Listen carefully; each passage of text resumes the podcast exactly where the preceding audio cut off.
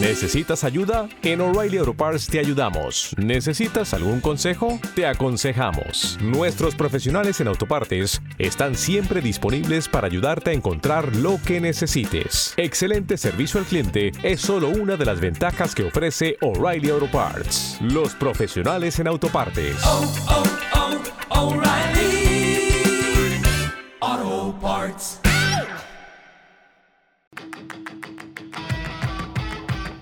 Hola, ¿qué tal? Este es el podcast de Ciclismo My Bike, de aficionados para aficionados al ciclismo, con análisis, opinión y actualidad sobre el ciclismo mundial. Hola amigos de nuestro podcast de Ciclismo My Bike. Entramos a nuestro episodio número 17 en compañía de nuevo de nuestro compañero Gabriel Pineda. Gabriel, ¿cómo estás? Muy triste, Juan Felipe. ¿Qué pasó, hermano? ¿Qué le pasó? Muy triste por la noticia que tuvimos el fin de semana de esta ciclista. Ah, no, totalmente. Que fue arrollada por un camión y perdió la vida. Dana, Dana Méndez. Dana Méndez, sí. Eh, pues hay que hacer un llamado para que eh, respeten la vida del ciclista, ¿no? El metro y medio de espacio no es mucho lo que pedimos para poder circular por las carreteras del país. Sí, Gabriel, eso es una norma y muchos de nosotros los conductores no las conocemos eh, y nosotros como ciclistas tenemos que eh, comunicar y comunicar, y insistir, insistir y persistir que eso es una, un derecho que tenemos los ciclistas y para que algún día todos los automotores, todas las personas que están detrás de un automotor sean conscientes y, y trabajemos en eso, en respetarle eh, el espacio al ciclista y, y no tirarle el carro, por decirlo así. Así es. Bueno, Gabriel, pasando a otros temas, mmm, le cuento que vamos muy bien en, en, las cifras del podcast, la gente cada vez nos va viendo más, tenemos una sumatoria. Ciclismo con My Bike, que es la forma como mmm, denominamos este podcast, está llegando a las 2.000 reproducciones totales. Bien. Eh, con mucha audiencia en Colombia, por supuesto, pero también una audiencia significativa en España, México y Estados Unidos. Qué bien, Gabriel, qué bien. Llega todo a través del ciclismo, que es un lenguaje universal. Así es. Bueno, Gabriel, Usted iniciemos. Mmm, ¿Qué tal esa sorpresa de la crono? Bueno, la Vuelta a España, estamos mm. hablando de la Vuelta a España. Sí, Vuelta a la España. Vuelta a España ha traído sorpresas desde que empezó. Y lo primero fue uno esperaba que ese primer día había dos equipos favoritos, el Jumbo Visma de Primoz Roglic y el Education First de Rigoberto Urán. Eran los equipos favoritos a ganar la crono y creo que es la primera vez en lo que yo recuerdo en que la Astana gana una contrarreloj por equipos. Yo no recuerdo otro momento de ver a la Astana. Pero es que se la encontró, hombre. pues en teoría, claro, se cayeron los del Jumbo Visma y y obviamente no pudieron hacer mejor tiempo, pero sí sorprende que superaron al Education First. Pero además sorprende que pusieron en la punta del grupo a Miguel Ángel López para que entrara de primero y quedara vestido de líder desde el primer día.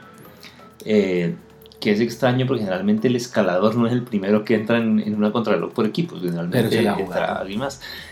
Lo que habla muy bien del equipo, es decir, ellos tienen claro quién es el líder. Por más que esté Fuglsang, por más que esté eh, creo que es de la Cruz, eh, bueno, por más que estén otros nombres ahí, eh, tienen claro que el equipo, que el líder del equipo es Miguel Ángel López. Para bien o para mal, es decir, está claro quién, a quién se le están a quién le apostando trabajan, por y más, y, y ya si se dan los resultados bien, también. bien. ¿Cuál es ese corredor? Por más que esté Joe Fuglsang o Ion Izaguirre o Luis León Sánchez o Gorka Izaguirre, eh, que, que podrían y en algún momento han sido líderes de, de alguna carrera con el Astana, está claro que es Miguel Ángel López por quien trabaja el equipo. Bueno, y ahí eso tienen, ahí a su es muchacho y también va de líder de los jóvenes. Así es, claro. Bueno, Ese liderato además no lo ha perdido porque el otro lo perdió unos días. sí, sí. ¿Qué más viste en esa crono? Me sigue pareciendo muy mal el resultado de Cronos que tiene el Movistar. No es un equipo que, que destaque, aunque aquí llegó a 16 segundos, eh, termina entrando séptimo, es decir, pierden, pierden mucho tiempo y lo mismo el Team Emirates, eh, donde están eh, Fernando Gaviria y Fabio Aro. Eh, claro, a Fernando Gaviria la contrarreloj a la larga no le interesa porque no va a pelear por eso. Sí puede ser un poco cuestionable para el caso de Fabio Baru. Pero lo que me llama la atención de este equipo es que es uno de los equipos mejor armados en el ciclismo, es decir, se dedicó el año pasado a comprar ciclistas, a llevar fichajes. Este año también como que quieren llevarse, incluso se ha hablado de que quisieran llevarse a Nairo o a Richard Carapaz para allá, porque tienen muy buena nómina, pero no le rinde. No los resultados que ha tenido el equipo en general en el año no son, no son de mostrar, no son buenos. Un equipo con menos presupuesto como el de Kevin Quick Step les sigue dando una lección a todos de lo, de lo que hay que hacer en el ciclismo. Entonces es un tema más de direccionamiento. Puede ser, yo, pienso que hay algo adicional, no sé si el patrocinador les impone alguna agenda con la que se les compliquen los entrenamientos, no sé qué haya detrás, pero, pero sí, creo que en lo deportivo hace los equipos que trabajan basados en el entrenamiento, creo que son los que están dando resultados. Y los que tienen cualquier otro tipo de problema, pues eh, no han sido tan efectivos este año como, como lo hemos visto. El caso de Movistar también es, es ejemplar. Eh, ejemplar en el caso de, de, lo que no hay que hacer, pero aparte del Giro, pues no, no han tenido grandes resultados. Pero esos equipos como el Jumbo Isma, que ha estado en la jugada, el mismo Education First, el de Kevin Quick, Quick Step, que, que, a la larga pues vendría siendo el mejor equipo del año, y el mismo Team Ineos, que aunque la Vuelta a España fue a nada, eh, pues han mostrado que, están que, que se sabe qué es lo que quieren y cómo lo van a conseguir. Pero hay otros en los que no se sabe ni qué es lo que quieren ni cómo van a conseguir. Sí, sí. Como en todo hay unos más estrategas que otros. Así es. Bueno, Gabriel, y mm, hablamos ahorita en, nuestra previa del podcast. Eh, han habido unas curiosidades en estas primeras etapas, ¿no? Sí, pues aparte de lo de la Astana, lo más raro que he visto yo en la vida es a Nairo Quintana ganar una etapa plana. Una plana. Una etapa que se suponía para sprinters. De hecho, antes solíamos decir, no hombre, no, no sea, no, es descabellado imaginarse que Nairo puede atacar en todas las etapas. Pues ayer eh, o el, el, domingo, que fue la segunda etapa, eh, fue lo más curioso que hay. Claro, había un puerto intermedio en el que el grupo se rompe y lo que sucede en la vuelta es que en la vuelta, como es la carrera ya en la que todo el mundo llega a cuadrar caja, como ya hemos dicho en el podcast anterior, pues hay menos control en la carrera. Eh, los equipos de sprinters no controlan tanto la llegada, son más relajados para dejar ir a las fugas y eso abre la posibilidad de ataques y justamente Alejandro Valverde intentó un ataque, el mismo Education First tiró en el puerto y hizo que quedaran los escaladores adelante. Una fuga que dejó a Miguel Ángel López no muy bien ubicado. De hecho, perdió tiempo ese día, perdió la camiseta de líder ese día. Y a la larga terminan en una fuga a seis escaladores o seis corredores de clasificación general, seis top 10. Y ahí es donde aprovechan Nairo y se les vuela en un repecho. Y, Nairo aprovecha una rampa y se les vuela. Ganó al estilo en que se gana el Tour de Flandes, como este año lo ganó Alberto Betiol. Si ustedes comparan las dos etapas, la forma en que ganó Alberto Betiol el Tour de Flandes es muy similar a como ganó Nairo Quintana esta segunda etapa de la vuelta. Un ataque, eh, es decir, fuga en el último puerto con los mejores corredores, ataque a 3 kilómetros aprovechando el repecho, de manera que no lo pueden alcanzar y termina entrando eh, primero en la etapa, dos segundos menos y era líder de la vuelta, pero no quedó con el liderato de la vuelta, eso se lo quedó Nicolás Roche, pero nos demostró que es capaz de tener victorias que antes no tenía. Nairo es una cajita de sorpresas. Sí, así es. Una cajita de sorpresas. Ahora, es de altibajos, porque también ya hoy se corrió la primera gran etapa de montaña, primera llegada en Alto Fuerte, en donde ya habíamos concentrado a Miguel Ángel López y Miguel Ángel López básicamente demostró quién era, en el puerto los dejó a todos atrás. En estas etapas todavía las diferencias de tiempo no son tantas, pero ya se empieza a notar la diferencia de corredores y me parece que eh, hacia arriba no hay nadie mejor que Miguel Ángel López en la vuelta. Ya está claro que, que en el ascenso es el hombre a marcar y a seguir y es, va a ser muy difícil que le sigan la rueda. Eh, pero no le ve usted todavía oportunidad a Nairo no, pues es que hoy perdió tiempo. Eh, todavía está dentro del top 10, es cierto, pero fue muy diciente que cuando ya estaban en el remate final con el grupo de favoritos, Nairo se empezó a quedar. Pero fue más diciente aún que cuando Nairo se empezó a quedar, atacó Valverde. Entonces sigue habiendo ese problema en el Movistar de quién es el líder. Es decir, porque si el líder es Valverde, listo, que el líder sea Valverde, pero entonces que Nairo actúe de gregario y tire en el puerto antes del ataque Pero de Valverde. en este Pero momento ni lo no, uno ni lo otro. no lee uno nada. Exacto. No se puede descifrar nada. No se va para ningún lado. Entonces, así.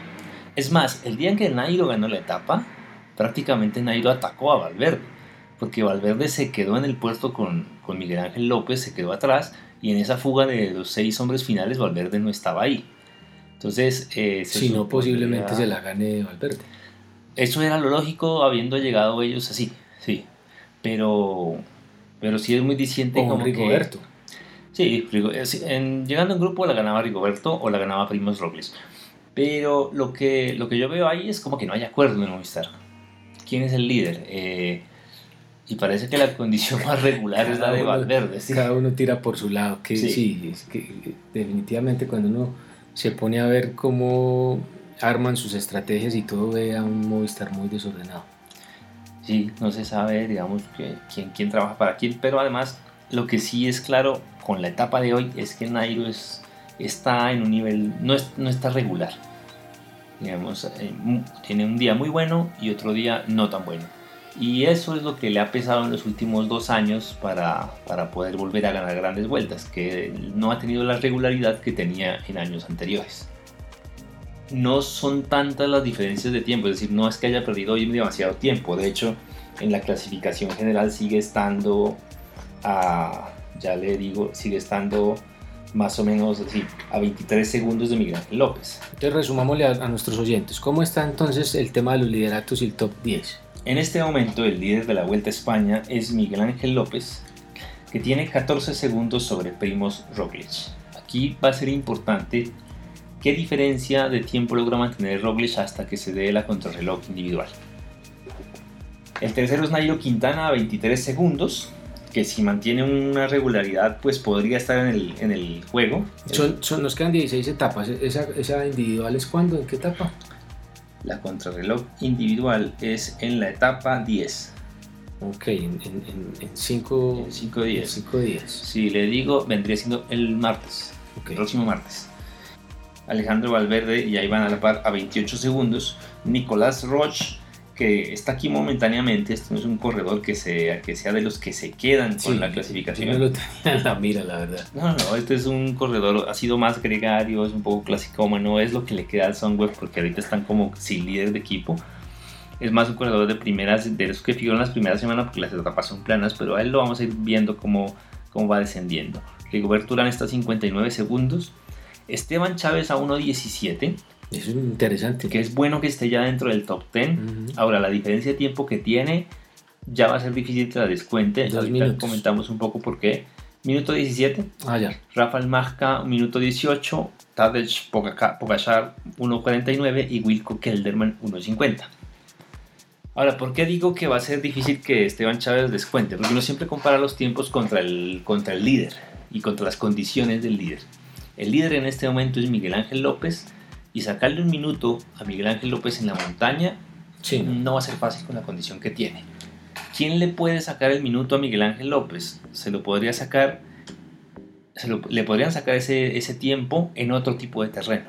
Y el, quienes le podrían sacar el tiempo en otro tipo de terreno son o Primoz Roglic o Rigoberto Urán. Valverde le podría sacar eh, Tiempo a Miguel Ángel tiempo a López. Miguel Ángel.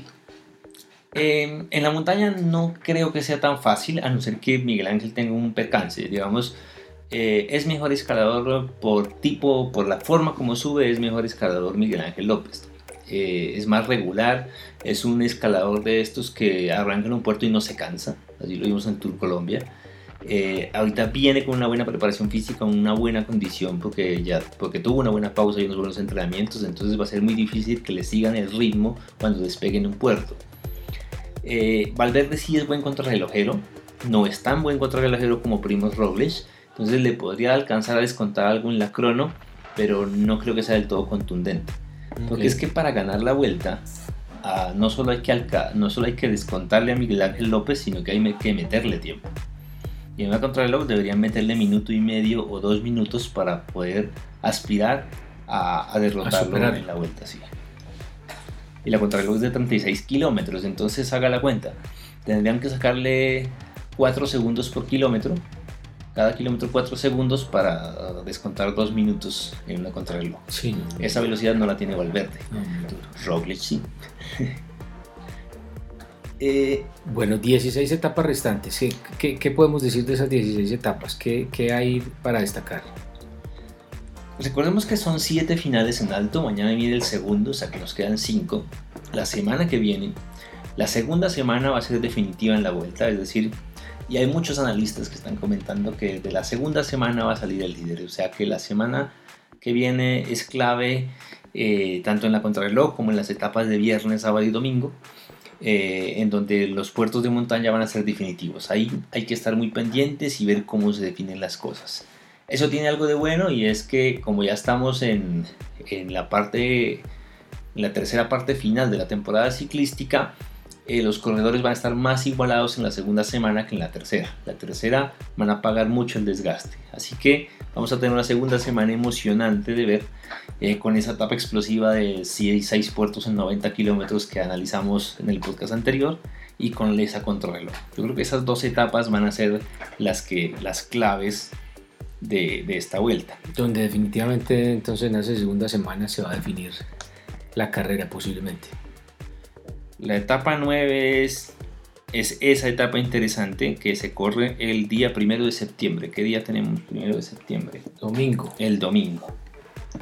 Entonces, no, ya desde, esta, desde el final de esta semana empezamos a ver eh, momentos determinantes. Es decir, eh, aquí el gran reto es, los escaladores van a tratar de sacar el mejor tiempo este domingo. Y eso incluye a Miguel Ángel López básicamente para sacar un tiempo que sea definitivo para enfrentar la contrarreloj del martes. Esos son, digamos, los dos días claves para esta vuelta a España, de momento. Y ya supongo que el lunes, que es previo a la contrarreloj, haremos el, el balance siguiente de, de lo que falta. Perfecto, Gabriel.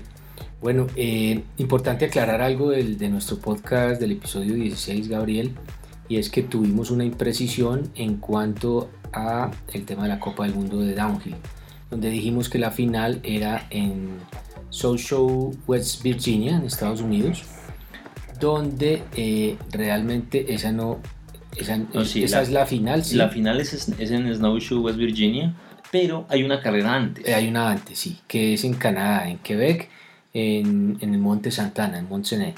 Sí, que es este fin de semana. Así es, así es. Entonces, esa fue la que no teníamos dentro de nuestra mira eh, para que los aficionados al mountain bike, al DH, pues la tengan muy en cuenta. Quedarían entonces así dos válidas de Copa del Mundo.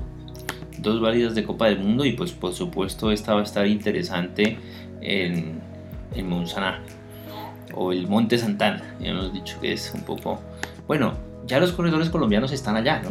Sí, Los hemos sí, sí, visto entrenando, activos, Rafa, Marcelo entrenando. ha estado también muy activo.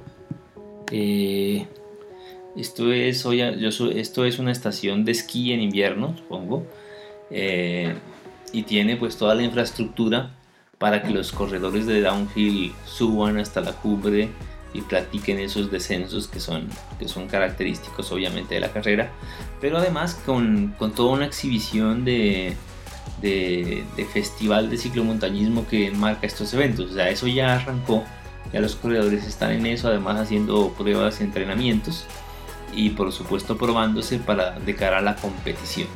así es, así es. Bueno, Gabriel, ¿Qué más podemos decir de No, próximamente tendremos una entrevista para ustedes con la segunda campeona élite de BMX, con Alice Rose, una entrevista que nos dio para la revista My Bike, donde hablaremos un poquito con ella, nos contará de su vida deportiva, de su vida profesional. Eh, ella ahorita es patrocinada por el equipo Heulo Shimano, tuvimos acceso a ella. Vamos a tenerla en la edición 31 de la revista Bike y aquí tendremos seguramente unos audios de la conversación con ella, Gabriel. tendremos sí, algunos apartes de la entrevista para compartir aquí en, el podcast, sobre todo porque ya se viene el final de la temporada de ciclismo de ruta, quedan, queda de hecho una clásica, el Giro de Lombardía y algunas otras carreras de un día después de la vuelta, pero por supuesto ya va a ser tiempo de ir hablando de otras disciplinas y ahí tendremos justamente, por ejemplo, esa misma entrevista, ¿no? Así es, Gabriel. Y, y nos meteremos seguro ya finalizando el año porque la temporada de ciclismo para todas las categorías empieza a bajar. Eh, ya nos meteremos más con temas más técnicos, con producto, con contenido de nuestra misma revista My Bike. Bueno, pues entonces creo que hasta aquí llegamos por hoy. Eso es, nos despedimos de ustedes oyentes. Muchas gracias. Nuestro episodio número, nuestro episodio décimo séptimo. Décimo séptimo y eh, nos vemos en la próxima. Gracias. Bueno, muchas gracias. ¿Quieres participar con tu opinión? Escríbenos a podcast.mybike.com.co o envíanos tus audios a través de nuestras redes sociales.